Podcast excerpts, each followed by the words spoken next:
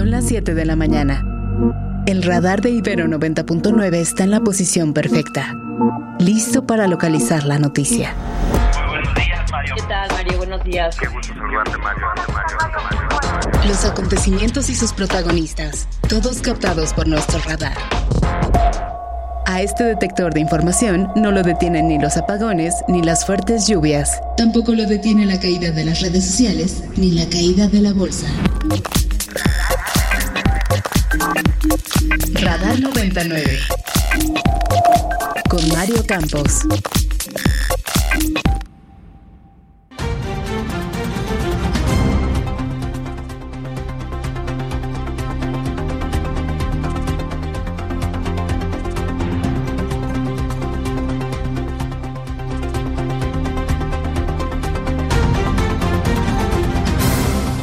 Y de la conferencia del episcopado mexicano no desvirtuar los esfuerzos que realizan tarea para atender fuentes de entendimiento y acabar con la violencia en el país, después del acercamiento que han tenido los obispos con líderes del crimen organizado en Guerrero. En Aguascalientes asesinan al empresario Oscar Vera. La Fiscalía de Guerrero descarta un atentado contra el presidente municipal de Tasco Guerrero, Mario Figueroa, cuyos escoltas se enfrentaron a presuntos asaltantes, dice la autoridad. La coordinación del proyecto del INE, eh, la doctora Rosana Regulillo, ante las acusaciones de Morena y su candidata presidencial. Las preguntas para el debate presidencial seguirán siendo procesadas por Signalab. La Corte de Nueva York que condenó al Chapo Guzmán a cadena perpetua ahora acusa a Ismael El Mayo Zambada de traficar fentanilo hacia la Unión Americana. En Rusia, Rusia una noticia que le está dando la vuelta al mundo mientras hablamos, confirman la muerte en la cárcel del líder opositor Alexander Alex- Alexei, perdón, Navalny. Hasta el momento se desconocen las causas de su muerte después de que ayer, ayer todavía se le viera con salud en una, en una comparecencia.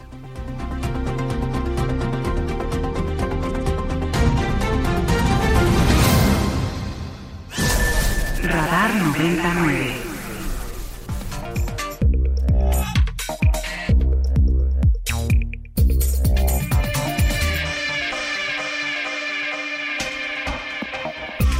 Buenos días, muy buenos días, bienvenidos a Radar 99. Yo soy Mario Campos y les saludo con mucho gusto en este viernes, viernes 16 de febrero del 2024, en esta mañana en la que saludo a mi querida Ana Jasso. Ana, ¿cómo estás? Muy buenos días. Hola, Mario. Muy bien, muy feliz de estar aquí otro viernes con toda la información preparada, lista para arrancar. En una jornada cargadita de temas, querida Ana Ceseña, muy buenos días. Buenos días, Mario, Tocaya, a todas las personas que nos están escuchando. Efectivamente, acá listas para toda la información. Hoy, hoy tenemos un programa en el que vamos a estar abordando varios temas. Vamos a retomar la conversación de ayer con Gabriela Siller, a quien siempre es un gusto tener. Va a estar Lorenzo Córdoba, el ex consejero presidente del INE, alrededor de las 8 de la mañana.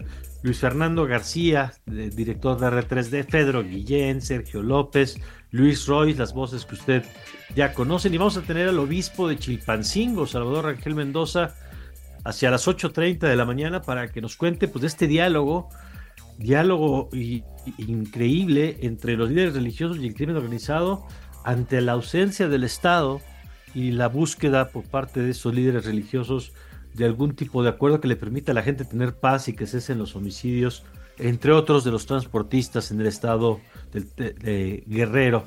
Y bueno, de todo eso vamos a estar platicando a lo largo de esta mañana. Ana Jasso, la invitación a que nuestros amigos participen con nosotros y nos hayan llegar todas las dudas, todas las inquietudes que tengan en esta mañana. Comuníquense con nosotros a través de Twitter, arroba ibero909fm con el hashtag radar99. También nuestro teléfono en cabina y WhatsApp 55 529 2599. Pueden encontrar a Mario como arroba Mario Campos. Ahí me pueden encontrar como arroba anajasau08 y a ti Tocaya. Como arroba escena conce. Ahí están todas nuestras vías de comunicación. Muy bien, pues nos dará mucho gusto saber qué piensan de los temas. Insisto, si tiene usted alguna pregunta para el obispo eh, emérito de Chilpancingo, que es uno de los que está eh, estableciendo este diálogo para Gabriela Siller con el tema de Pemex o sobre la marcha de este domingo que se va a realizar a las 10 de la mañana eh, que han convocado sus organizadores en defensa, dicen, de la democracia. Y bueno, pues si usted tiene alguna duda, también compártala y con mucho gusto se la hacemos llegar a Lorenzo Córdoba en unos minutos. 7 con 7 y nos ponemos en manos de Ana Jasso y ahora se seña para que nos cuenten las noticias más importantes que mide que el día está cargadito y vale la pena saber todo lo que está pasando.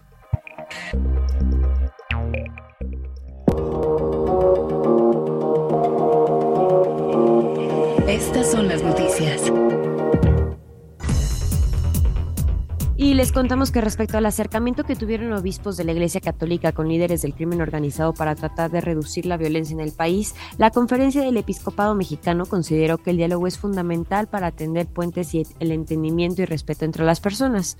Por ello, y a través de un comunicado, precisó que el objetivo de Diálogo Nacional por la Paz, impulsando por el episcopado, la Conferencia de Superiores Mayores de Religiosos de México, los laicos y la Compañía de Jesús, es únicamente contribuir a pacificar el país y condenó todo intento por desvirtuar este tipo de encuentros. Pero no solo el crimen organizado es generador de violencia. Ayer en Ciudad Obregón, Sonora, un par de sujetos atacaron a policías de investigación criminal del Estado, ocasionándole la muerte a uno y heridas graves al otro, según informó esta madrugada la Fiscalía del Estado. Tras la agresión, las autoridades realizaron un operativo para dar con los responsables, desafortunadamente sin tener éxito.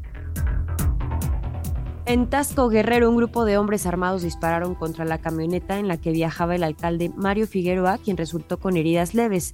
De acuerdo con la Secretaría de Seguridad, no se trató de un atentado en su contra, sino de una acción fortuita, pues sus escoltas se enfrentaron a unos presuntos ladrones que escapaban de un asalto en una motocicleta, la cual lograron tirar al suelo, ocasionando la muerte de uno de los sospechosos y heridas a otro. Por otro lado, en Aguascalientes fue asesinado en un restaurante a plena luz del día y delante de todos los comensales el empresario minero Oscar Vera, originario de Fresnillo, Zacatecas, que recordemos que es una de las ciudades más inseguras del país. El secretario de Seguridad Estatal, Manuel Alonso García, informó que el empresario está involucrado en un juicio por la patente de un explosivo usado para la minería. Por otra parte, Manuel Hernández Hernández, aspirante de Morena a la Diputación de Misantla, Veracruz, fue asesinado cuando se trasladaba en su auto en la comunidad de Santa Margarita. Hernández, originario del municipio de Yecuatla, se desempeñaba como director general de política y gobierno del ayuntamiento de Misantla y estaría por separarse del cargo por contender por la Diputación Federal. La Fiscalía únicamente informó que ya investiga los hechos. Dos trabajadores del tren interurbano México-Toluca cayeron de una plataforma de 10 metros de altura ubicado en un pilote de la estación Vasco de Quiroga, muriendo uno de ellos en el acto, en tanto que el otro se reporta grave por un fuerte golpe en la cabeza. La Secretaría de Infraestructura, Comunicaciones y Transportes informó que inició, junto con la empresa constructora, la investigación para conocer las causas del incidente. Ante las acusaciones de Morena respecto a un presunto conflicto de interés en la contratación de Signalaf para que realice las preguntas de uno de los debates presidenciales, Rosana Reguillo, coordinadora general de esta instancia del ITESO decidió apartarse del proyecto para abonar la confianza e imparcialidad del proceso. No obstante, Morena informó que insistirá para que no sea Signalab la encargada de este proceso, sino el mismo Instituto Nacional Electoral. Y mientras Claudio Sheinbaum regresa de Italia, donde fue a visitar al Papa Francisco, de quien dijo recibió muchos consejos y aclaró fue solo una visita informal, su adversaria en la contienda presidencial, Xochitl Gálvez, recibió ayer su constancia como candidata oficial del PRI ante un Alejandro Moreno, quien desatendió el discurso de su candidata para intercambiar carcajadas con sus compañeros de Presidium, según se pudo ver en la transmisión del evento. Vamos a escuchar.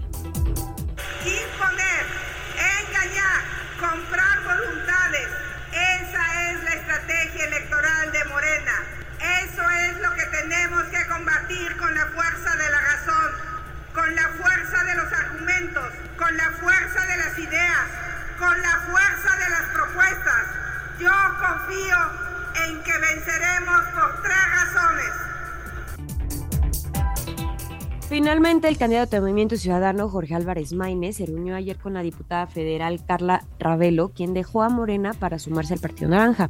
El aspirante presidencial compartió una foto junto a Ravelo, la precandidata a la gobernadora de Tabasco, Marinés de la Fuente, y junto al precandidato al Senado, Gerardo Gaudiano, todos ellos disidentes de otros partidos que brincaron al Partido Naranja.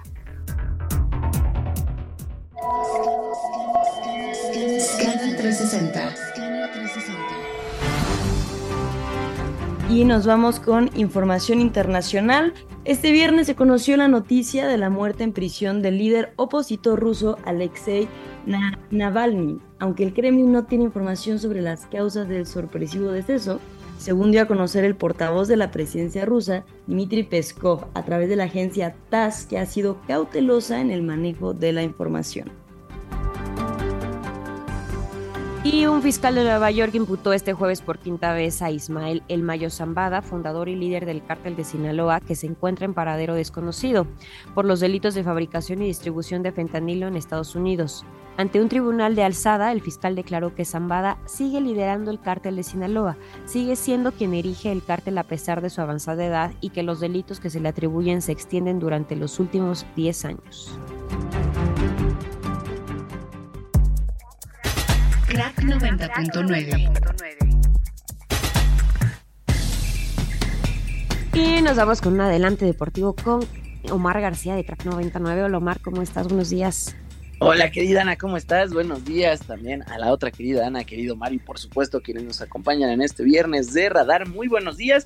Pues hoy arranca ya la mitad eh, prácticamente del clausura 2024 en la Liga MX Femenil. Ya estamos en la octava fecha. Hoy el América abrirá la fecha a las 3.45 de la tarde ante el conjunto de Mazatlán con miras a, por una parte, a cortar la relación con eh, Tigres Femenil, que si bien no va a tener actividad este fin de semana, se va a mantener como líder general con 21 unidades. Por otro lado, Necaxa estará recibiendo a las Pumas a las 6 de la tarde, mientras que mañana tendremos a la Cruz Azul enfrentándose a Pachuca en este duelo de conjuntos hidalguenses. El domingo tendremos a León recibiendo a las Chivas a las 5 de la tarde, a las 7 Santos Laguna, que buscará evitar otra goleada ante Atlético San Luis y Tijuana también se estará enfrentando al Querétaro. Ya lo decíamos, Tigre se va a mantener en la cima de la tabla general sin importar lo que ocurra, pero bueno, América, Monterrey, Pachuca y Chivas ahí tratando de acortar las distancias con este equipo regiomontano.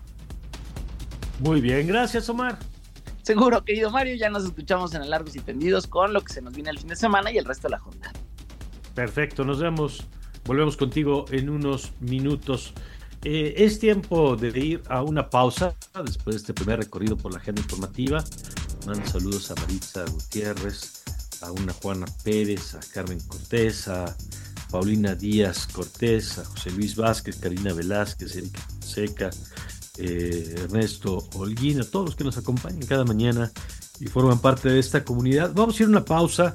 Regresando, hoy vamos a cambiar un poquito el orden de algunas cosas. Hoy eh, vamos a tener a Sergio López más temprano de lo habitual y le decíamos más adelante vamos a tener, entre otras voces, a Lorenzo Córdoba y al obispo emérito de Chilpancingo, uno con el diálogo con las autoridades, no, con la ausencia de las autoridades, con el crimen organizado y, y Lorenzo Córdoba sobre la marcha de este domingo. De todo esto platicaremos entre otros temas regresando de la pausa. Radar de alto alcance. Por Ibero 90.9. Tecnología. Con Padrino Tech.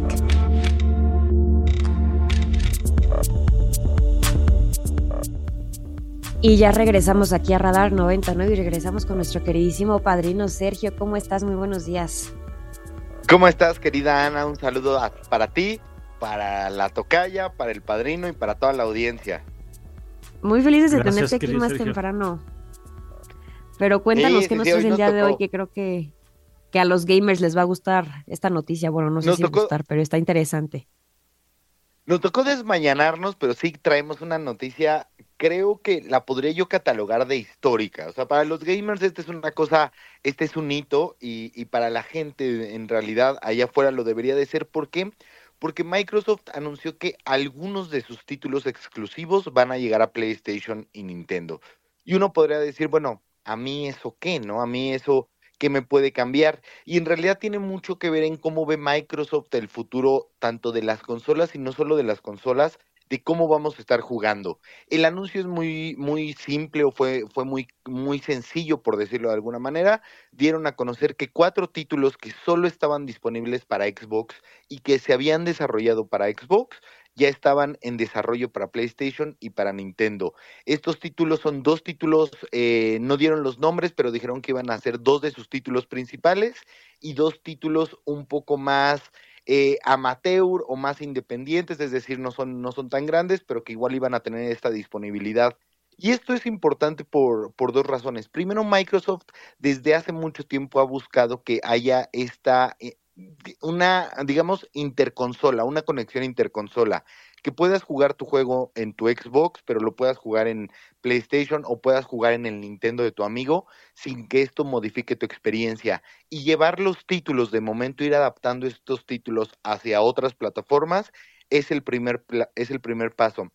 Y la segunda eh, es importante porque este, al final en el mundo de los videojuegos, tener estas franquicias exclusivas o, estas exclusivas es lo que te hace diferente a tu competencia. Entonces, que de repente Microsoft diga adiós a esta competencia o adiós a este diferenciador y, y empecemos a trabajar mucho más de la mano, pues la verdad es que al final son buenas noticias porque nos podría hablar de que de repente podrían compartir información de tecnología, podrían compartir información entre, los estudios y al final los beneficiados pues es la comunidad gamer. Y recordemos que en México prácticamente 80% de las personas eh, pues son videojugadores, algunos más clavados que otros, entonces gran noticia creo yo. Muy bien, buena, buena manera de arrancar querido Sergio, ¿qué más nos traes este viernes? La siguiente es, ya sé que siempre hablamos de inteligencia artificial, este, este espacio ya debería ser llamado algo así, pero no sé si tuvieron oportunidad y si no los invito a mi, a mi cuenta de Instagram, arroba padrinotech, a ver las historias que les estoy dejando en este momento con los videos que creó la nueva herramienta de chat GPT.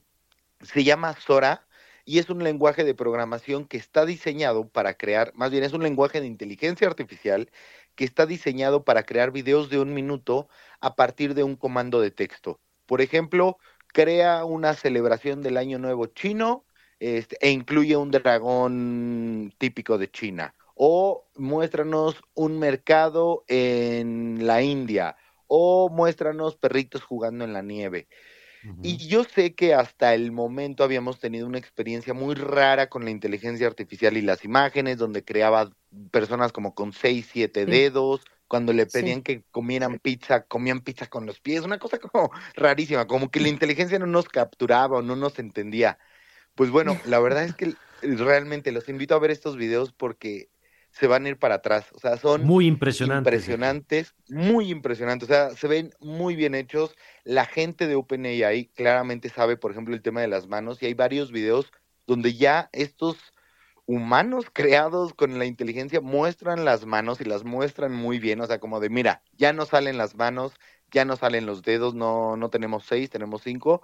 Entonces, muy impresionante. Es de estas cosas que cuando la ves te cae el 20 un poco de, del tema de inteligencia artificial, porque lo habíamos venido usando muy como un buscador, muy como un asistente, pero verlo ya trabajar y hacer estos resultados realmente es impresionante. Les digo, arroba padrino tech, ahorita voy a dejar tres videos de ejemplo y ya ustedes me dirán qué opinan de, eso.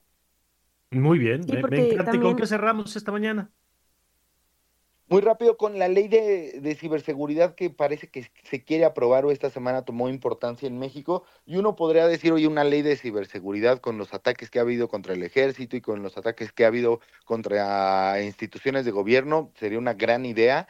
Sin embargo, eh, instituciones de la sociedad civil, por ejemplo, R3D, que ellos velan siempre por los derechos de los internautas, han criticado esta, esta iniciativa, incluso han señalado que atenta contra la libre expresión, más allá de, tratar de dar un escenario tecnológico protegido. ¿Por qué? Porque faculta al ejército para poder bajar o para poder tirar sitios web que consideren que sean una amenaza o que están generando desinformación. Y al final, pues uno pensaría, bueno, pues esto tendría lógica, pero al final, y como está planteado, queda mucho en una cuestión de criterio. Entonces, pues creo que nos toca como sociedad civil de repente poner ojo a esto que se puede estar aprobando y en todo caso, pues levantar o ahí al menos inconformarse de una u otra forma. Sí, sin duda, al rato vamos a recoger este tema que nos pones con Luis Fernando García de R3D, eh, por los riesgos que implica. Vale la pena ponerle mucha atención a esto que pones eh, en el radar. Sergio, te agradezco como siempre. Eh, gracias la desmañanada y te mando un fuerte abrazo. Un abrazo, padrino, para ti, para Ana, para Ana y para toda la audiencia.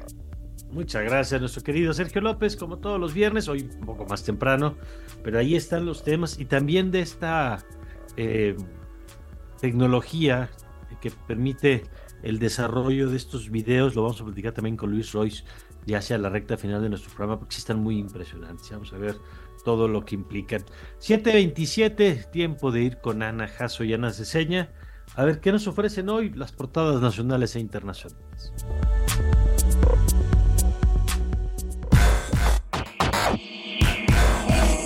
Primeras planas y encabezados. Reforma. Y empezamos con el reforma que trae frenan Tren Maya, piden acreditar estudios ambientales de afectaciones en el subsuelo. Eh, ordena tribunal detener las obras del tramo 5 sur. Este tramo eh, fue detenido, que es donde se encuentran ríos subterráneos y los cenotes que se han perforado para colocar columnas de cemento. El Universal. Subejercicio y desvío de recursos ahorcan a vacunación y Birmex. Para la primera en 2023 se destinaron 14 miles de millones de pesos, pero solo se dispuso de casi 5 miles de millones de pesos. La empresa inició con 27 millones de pesos y solo ejerció 5 millones de pesos. La jornada. El caso Ayotzinapa no se concluirá en mi gestión, dice Andrés Manuel López Obrador. Es expediente abierto y nosotros no lo vamos a cerrar, puntualiza también. Los parientes de las víctimas rechazan las afirmaciones del mandatario. Milenio. Respetar negocios del rival acuerda crimen en Guerrero. Director del Centro de Derechos Humanos Minerva Bello y obispo de Chilpancingo detallan el pacto, sin participación del gobierno entre las bandas de los ardillos y los tlacos, pero solo en la capital. Excelsior. La 4T impulsa nueva camada de políticos, hijos y familiares de morenistas, priistas y panistas competirán bajo las siglas de la de Regeneración Nacional, Partido Verde Ecologista de México o Partido de Trabajo por un curul de mayoría relativa. El financiero. Anticipan boom de inversión foránea por Sharing en dos años. Los anuncios sobre planes vinculados a la, la relocalización aún tardarán en materializarse. El economista. COFESE autoriza bajo condiciones compra de plantas a Iberdrola. El operador deberá mantener independencia, evitar conflictos de interés y no compartir información sensible con competidores. Los requisitos de COFESE obligarán al gobierno a asignar las plantas a dos o más subsidiarias. El Sol de México. Ocho horas de caos vial en 21 estados. Miles de camioneros apagan el motor. Sus demandas incluyen carreteras seguras y freno a las extorsiones de la autoridad. Prensa internacional. Y nos vamos con prensa internacional y empezamos con The New York Times que trae la nota del día. Alexei Navalny, crítico de Putin, muere en prisión, dicen las autoridades rusas. Navalny, de 47 años, la principal figura de la oposición en Rusia y feroz crítico de Vladimir Putin, murió, dijo el Servicio Penitenciario Federal de Rusia. Por otro lado, el país nos cuenta la relación entre Europa e Israel que España reclama revisar genera intercambios comerciales de 63 mil millones anuales. La Unión Europea es el principal socio israelí al representar el 25% de las transacciones que mantiene con el exterior.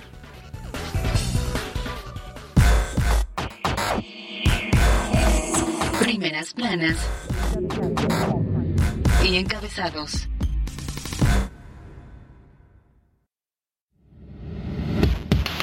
Radar 99.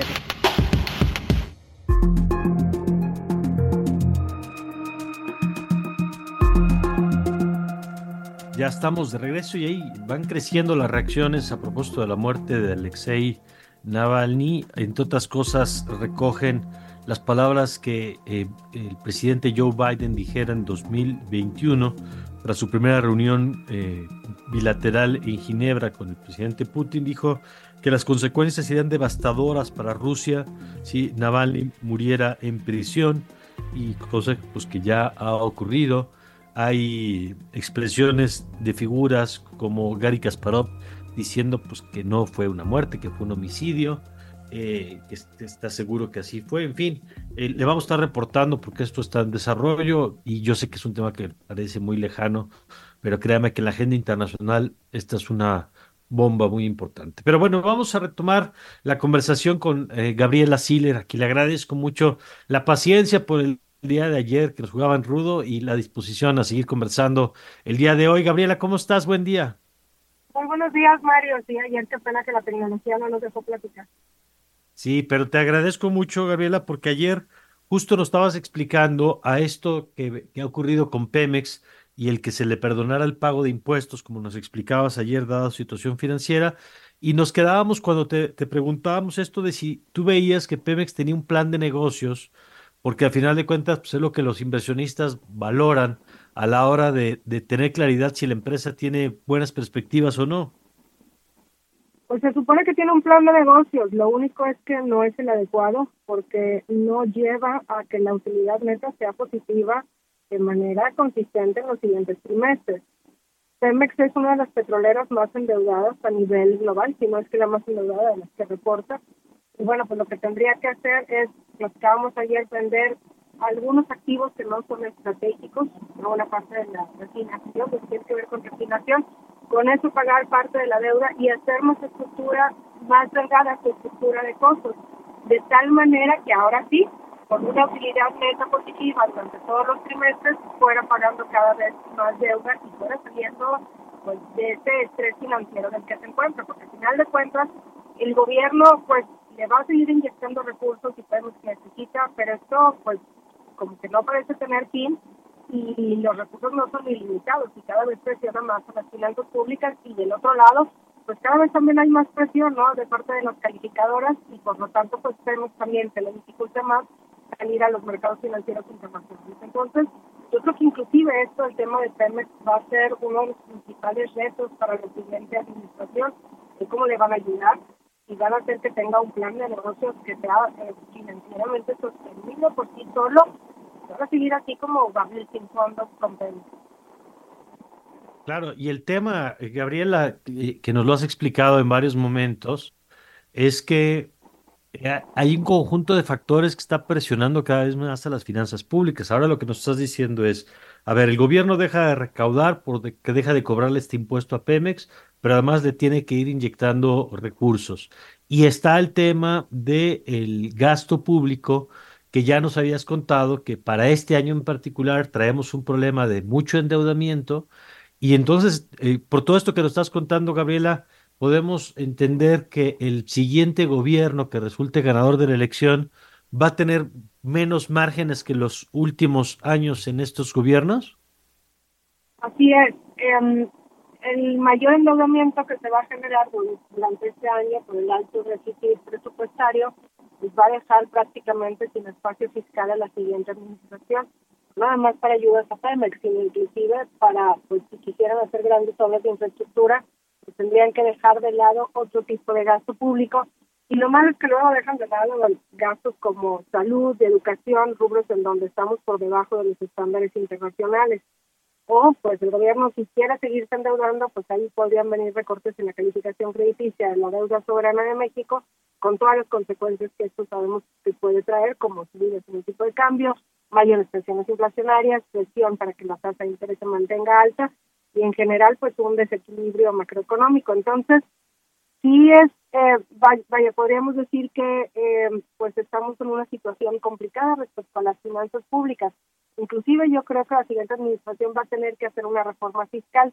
Por supuesto que no vamos a escuchar de una reforma fiscal en campaña, pero van a tener que hacer algo porque, pues, eh, vaya, no da para que sigamos teniendo altos déficits presupuestarios y que el gobierno de México se siga endeudando. Esa reforma fiscal que bien dices, no la vamos a escuchar ahora, eh, ¿en qué términos tendría que ser planteada? Yo sé que es un asunto que lleva muchos años en la, en la discusión, pero ¿en qué términos? Porque siempre existe esta percepción pues, de que hay un segmento que sí contribuye y que es eh, pues, quien es poco cautivo, digamos, del sistema fiscal, Eh, sabemos que hay una economía, pues más de la mitad que pasa por fuera de la economía formal, aunque también paga impuestos en el consumo y en otros, en otros elementos. Pero ¿en qué términos tendría que venir entonces esa propuesta? Una reforma fiscal tendría que darse de manera integral, no nada más con incrementos en los impuestos o con nuevos impuestos, sino más bien reestructurando el gasto público, ¿no? Viendo que sí se necesita y que no, porque también hay mucho gasto corriente, pudiéramos decir, está de más, ¿no?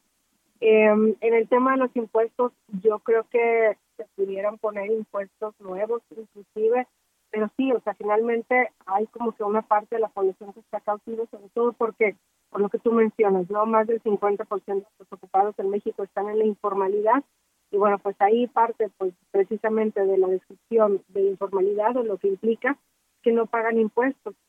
Y por otro lado, pues también el tema de los impuestos o el IVA sobre alimentos y medicinas, pues siempre ha sido muy controversial, entonces no creo que se vayan a ir por ese lado, sino más bien a lo mejor de subir impuestos que ya están ahorita o agregar nuevos impuestos. Eh, y bueno, pues ahí también ya va a depender de, ay, perdón, aquí tengo una alarma, ahí ya va a depender también de quién quede, ¿no? Para la siguiente administración, el tipo de reforma fiscal que quieran hacer. Pero, o sea, que la van a tener que hacer, la van a tener que hacer, las finanzas públicas no dan para más.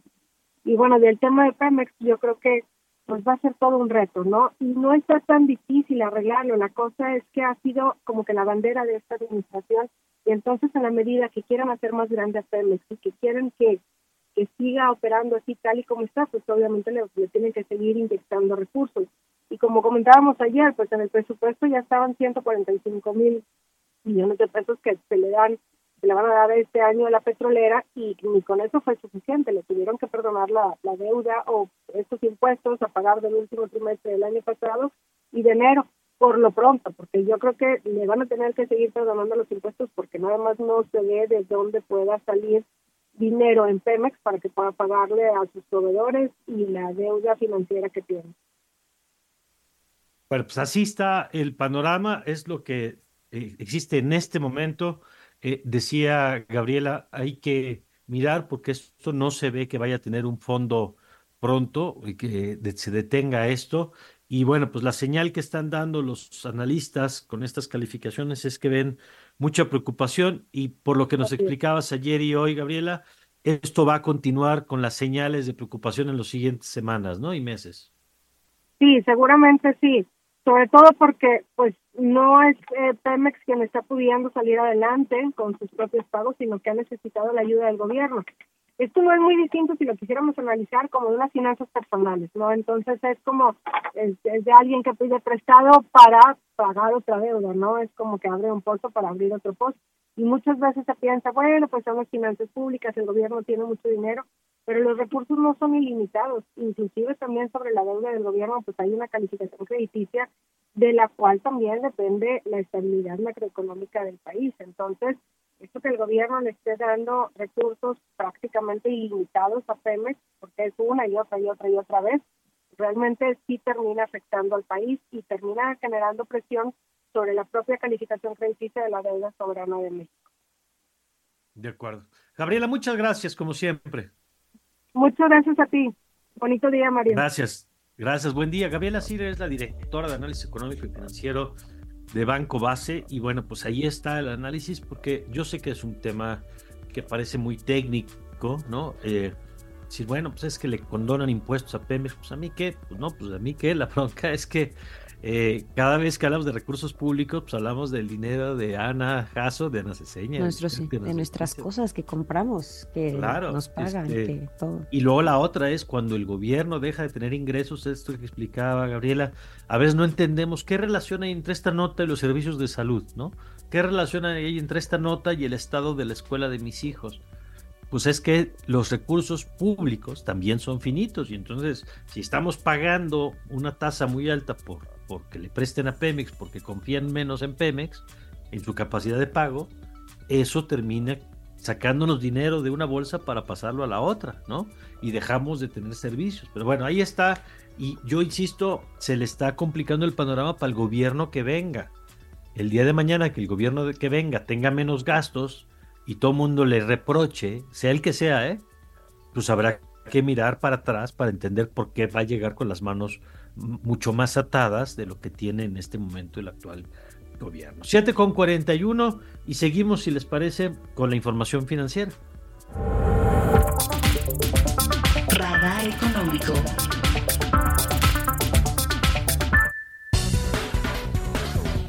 Nos vamos con el radar económico. Les contamos que el consenso de expectativas para el crecimiento económico de México en el 2024 se encuentra en 2.3%, con una inflación que registrará una variación de 4%, revela información recabada para la, por la consultoría Focus Economics. De confirmarse, será el primer año desde 2021 que el índice nacional de precios al consumidor se ubica dentro del intervalo del objetivo puntual de inflación que tiene Banco de México. Y durante el mes de enero de 2024, las administradoras de fondos para el retiro, los AFORES, sumaron 21 mil millones de pesos en plusvalías acumuladas, de acuerdo con datos estadísticos de la Comisión Nacional de Sistema de Ahorro para el Retiro, el CONSAR. En la misma CONSAR informó que al cierre de enero de este año hay más de 74 millones de cuentas administradas de trabajadores mexicanos por parte de las 10 AFORES que operan en el país. Y el Nacional Monte de Piedad a través de su página informó a sus clientes que sus sucursales tienen una interrupción temporal del servicio y esperamos verlos pronto. Esto luego de que las 301 sucursales activas en el país bajaron su cortina para dar paso a la huelga y por el momento no se puede recuperar ningún artículo. En sus redes sociales avisó que se pueden realizar en tiempo y forma las condiciones de pago, refrendos, abonos y o desempeño desde Mi Monte Web y la aplicación móvil. También esta alternativa a través de Citibanamex desde su banca en línea o cualquiera de sus sucursales, así como en tiendas OXO hasta los 10 mil pesos. 7 de cada 10 latinoamericanos son usuarios de Internet. Sin embargo, las brechas digitales persisten, no solo por el nivel de ingresos de los hogares, más bien se profundizan entre los que se encuentran en territorios urbanos y rurales, así lo reportó la Comisión Económica para América Latina y el Caribe. Y esta mañana la criptomoneda Bitcoin inició con un valor de 52.200 dólares, mientras que un dólar arrancó en 17 pesos con 07 centavos.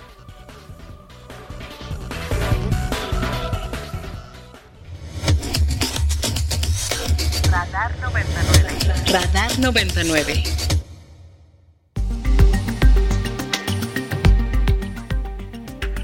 Bueno, son las 7 con 44. Eh, siguen las reacciones eh, sobre lo que le hemos estado reportando en esta mañana. El presidente español eh, señala también que condena la muerte de Alexander Navalny. También Hillary Clinton, quien fuera secretaria de Estado, dice, citando unas declaraciones que hizo hace poco Alexei Navalny, diciendo eh, les voy a decir algo obvio, no están, no está permitido que renuncien. Si deciden matarme, significa que ustedes son increíblemente fuertes. Eso decía, eh, pues anticipando lo que ocurrió. Y bueno, pues quien regresó a Rusia después de haber sido envenenado, regresó a su país, fue encarcelado eh, y después de que ayer compareciera en un proceso legal, pues hoy es asesinado, bueno, no sé si es asesinado, perdóneme usted, hoy está muerto, aunque la lectura que está predominando desde muchas voces es que pues, fue asesinado, eso dice por lo menos el presidente eh, Volodymyr Zelensky, el presidente ucraniano. Bueno, es parte de lo que está pasando en este momento. Eh, ¿Con qué seguimos, señor productor? Ah, perfecto. Bueno, hace ratito platicábamos con Sergio López y decía sobre este tema que está poniéndose en la mesa de la del tema de ciberseguridad. Y vamos a tocar base con Luis Fernando García, director de R3DA, quien siempre es un gusto saludar. Luis Fernando, ¿cómo estás? Bien, buenos días, gracias por la invitación de nuevo. Al contrario, Luis Fernando, a ver, cuéntanos qué está pasando con este tema, por qué eh, las alertas se han encendido otra vez y por qué en este tema, como en otros, tenemos que terminar hablando de, de los riesgos de militarización. Bueno, porque eh, se pretende aprobar en dos semanas una iniciativa que entre muchas otras cosas preocupantes pretende autorizar de manera pues de manera muy amplia lo que le llama la ley las operaciones militares en el ciberespacio. Las Fuerzas Armadas hacen tres tipos, algunas de manera ilegal, pero hacen tres tipos de operaciones militares. Unas que son defensivas, que uno podría decir, bueno, sí, el ejército tiene que proteger sus sistemas y sus, digamos, por eso los hackearon, ¿no? Hubiera estado bueno que hubieran tomado medidas para evitar que los hackearan y robaran 6 terabytes de información. Pero hay otros dos tipos de operaciones militares que llevan a cabo las Fuerzas Armadas que son mucho más preocupantes. Unas que son actividades de inteligencia que incluyen la intervención de comunicaciones privadas, lo que hemos eh, documentado ampliamente, como el espionaje con Pegasus en contra de personas defensoras de derechos humanos, periodistas, y a- incluso eh, operaciones militares ofensivas, es decir, que el ejército pueda hackear, hacer ataques informáticos a otras personas o otras naciones, algo que inclusive puede considerarse un acto de guerra y, que puede comprometer las relaciones internacionales del país de manera muy importante.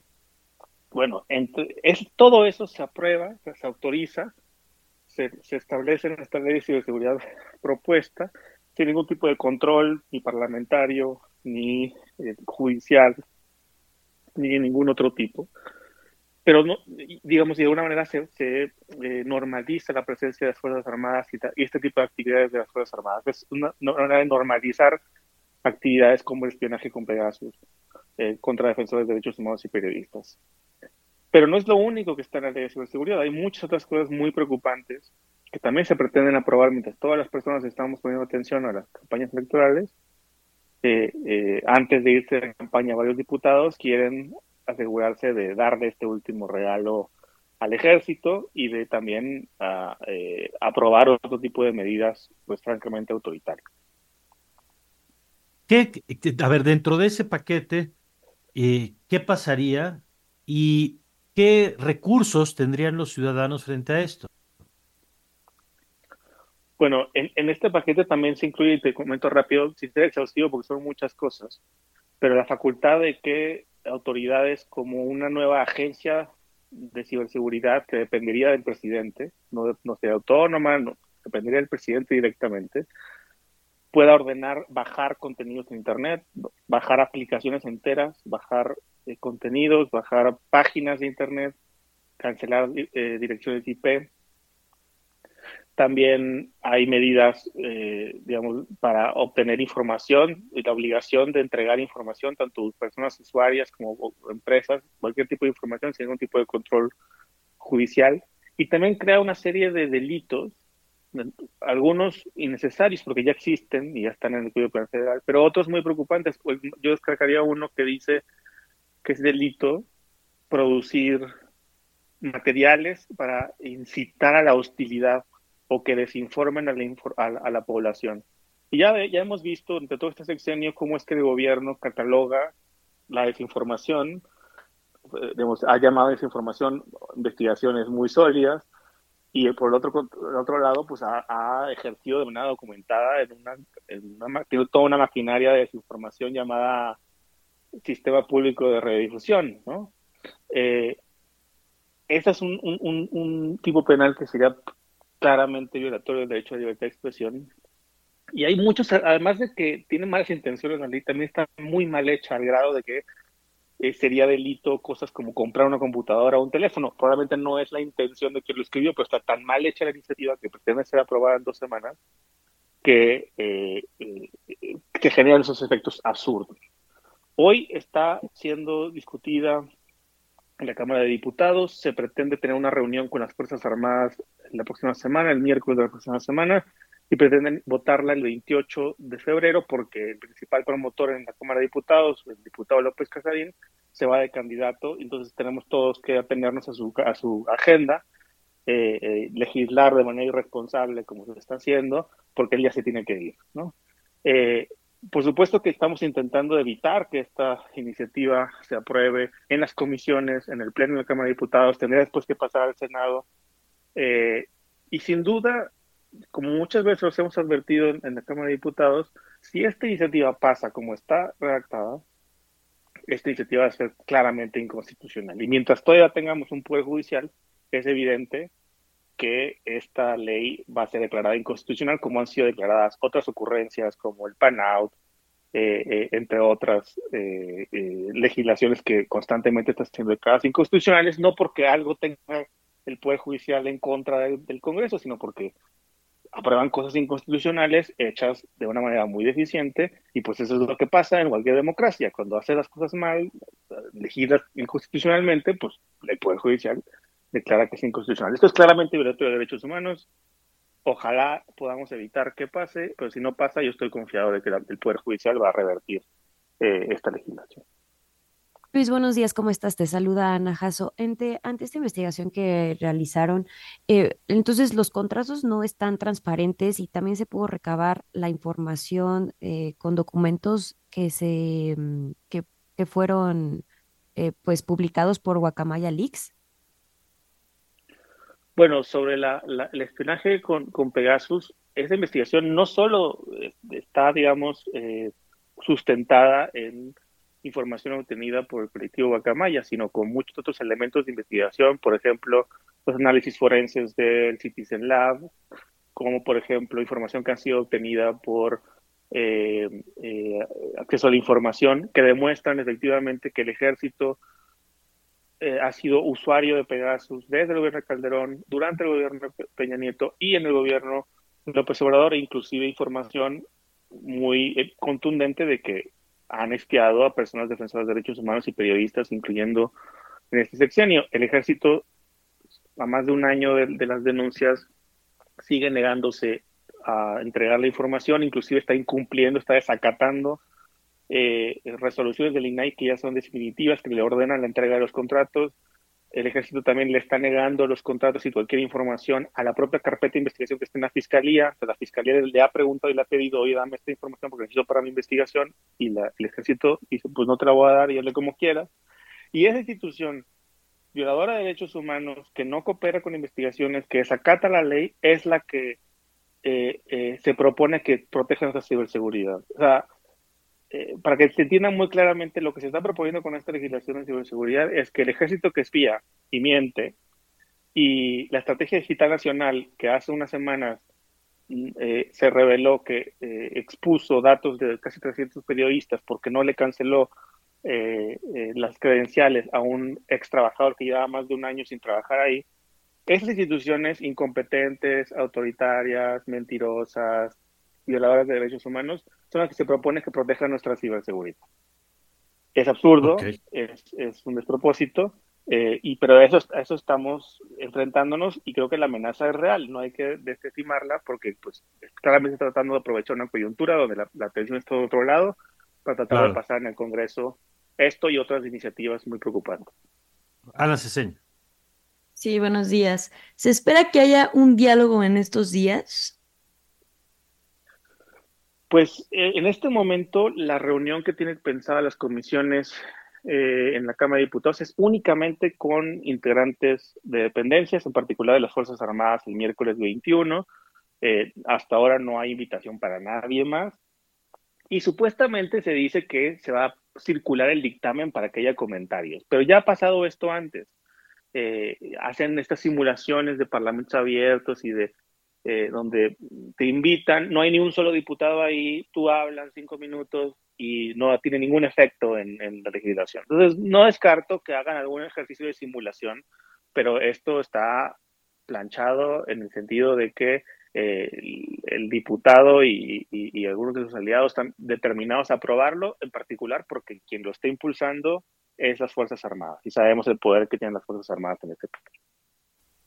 Bueno, gracias, eh, Luis Fernando, como siempre. No, gracias a ti, Mario. Un abrazo. Luis Fernando García, director de R3D, pues ahí está el tema, ¿eh? Es, es importante esto. Bueno, ah, no tenemos más noticias. Así es, nos vamos a ir con una nota de última hora de Radio Francia sobre la muerte de Alexei Navalny. El líder opositor encarcelado, Alexei Navalny, ha muerto en prisión. Lo ha anunciado el servicio penitenciario de la región de Yamal-Ninets, donde cumplía su condena. Se están estableciendo ahora mismo las causas de la muerte. Los servicios penitenciarios indicaron que Navalny enfermó en la colonia correccional número 3 durante una caminata. Navalny perdió el conocimiento casi de inmediato, según la versión oficial. Se enviaron médicos y también llamaron a una ambulancia. Los médicos llevaron a cabo todas las tareas de reanimación necesarias, pero no dieron resultados positivos y solo pudieron confirmar su muerte. Se están estableciendo ahora mismo esas circunstancias y el Servicio Penitenciario Federal ha informado de que ha decidido enviar una comisión de investigación a la colonia. El presidente ruso Vladimir Putin ya ha sido informado de la muerte de Navalny. Desde la oficina del opositor aseguran que todavía no tienen confirmación oficial de su fallecimiento. Desde Moscú, para Radio Francia Internacional, Xavier Colas. Y nos vamos a ir a un corte. Más tarde vamos a tener a Lorenzo Córdoba, ex consejero presidente del INE. Ahí nos va a estar hablando de la marcha por nuestra democracia. Recuerden que nuestras vías de contacto son 55 529 25 99 y regresamos con más información.